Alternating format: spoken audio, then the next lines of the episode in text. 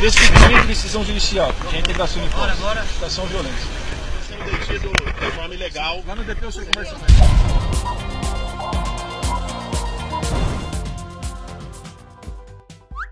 Líder do MTST, Guilherme Boulos, é detido em reintegração de posse na zona leste de São Paulo. Pronto, agora o terrorista, quer dizer, o vagabundo, oh, caralho, o líder do movimento dos trabalhadores sem teto, Guilherme Boulos, que durante 13 anos de governo petista não conseguiu realizar suas reivindicações, finalmente ganhou um teto, só que no estilo ingró.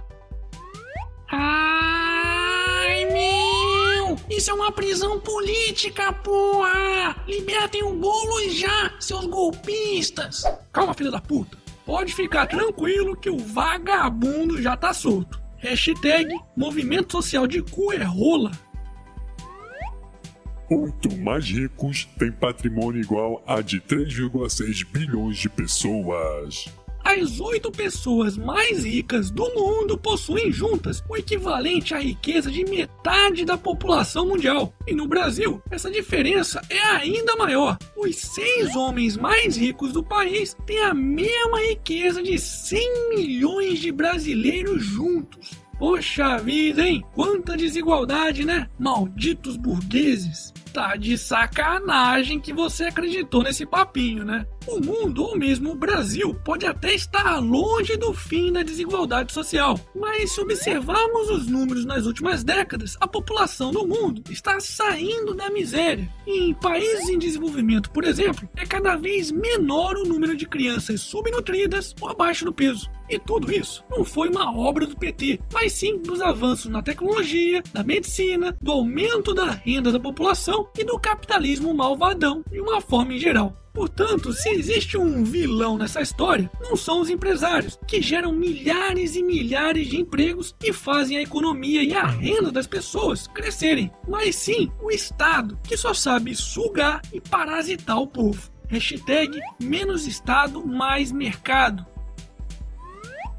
Presidente chinês defende globalização em Davos. Acredite se quiser, o líder do Partido Comunista e presidente chinês, Xi Jinping, defendeu a globalização e o livre comércio em seu discurso de abertura do Fórum Econômico Mundial em Davos, na Suíça. Quem diria, hein? Um comunista dando aula de capitalismo para os capitalistas. É, se continuar assim, daqui a pouco o Trump terá que construir um muro, não só na divisa com o México, mas cercando os Estados Unidos inteiro, para evitar que os norte-americanos fujam de lá. Você é burro, seu burro. Você quer que os americanos fiquem escravos da indústria chinesa para sempre, é? Seu burro.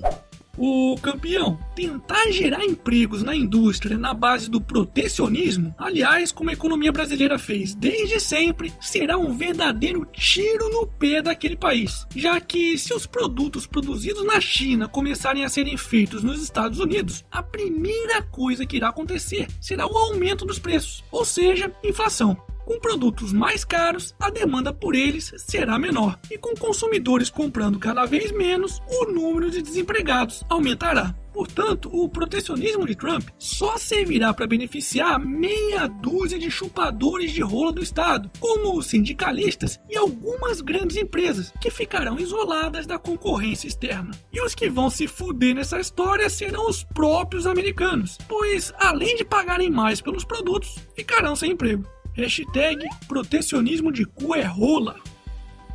Momento. E aí, já comprou seu otarinho? Então faça que nem o Alex, que me mandou uma foto sensacional do otarinho passeando na cascata do Caracol, no Rio Grande do Sul. O quê? Ainda não comprou o seu? Então corre lá na lojinha que eu vou deixar o link aqui na descrição do vídeo.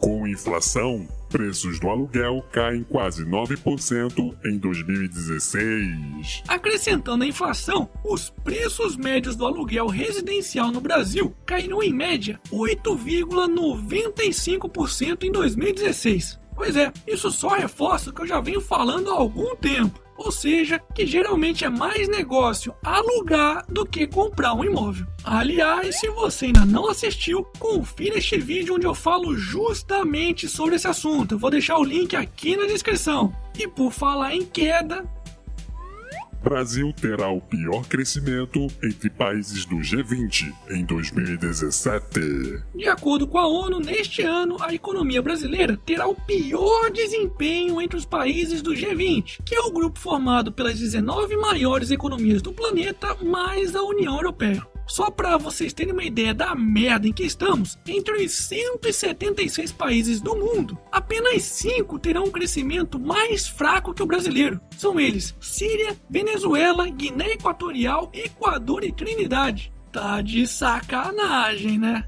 Hashtag chupamundo. Hashtag aqui é Brasil, porra.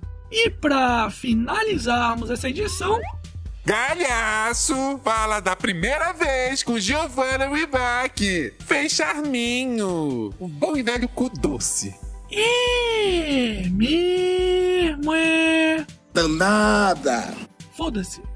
E esse foi mais um Otário News com as principais notícias do dia. E aí, curtiu? Então se inscreve aí nessa bagaça e arregaça esse like. Ah, e não se esqueça de conferir os otarinhos e otarinhas na loja do canal do Otário. Eu vou deixar o link aqui na descrição do vídeo. E amanhã, quem sabe, tem mais.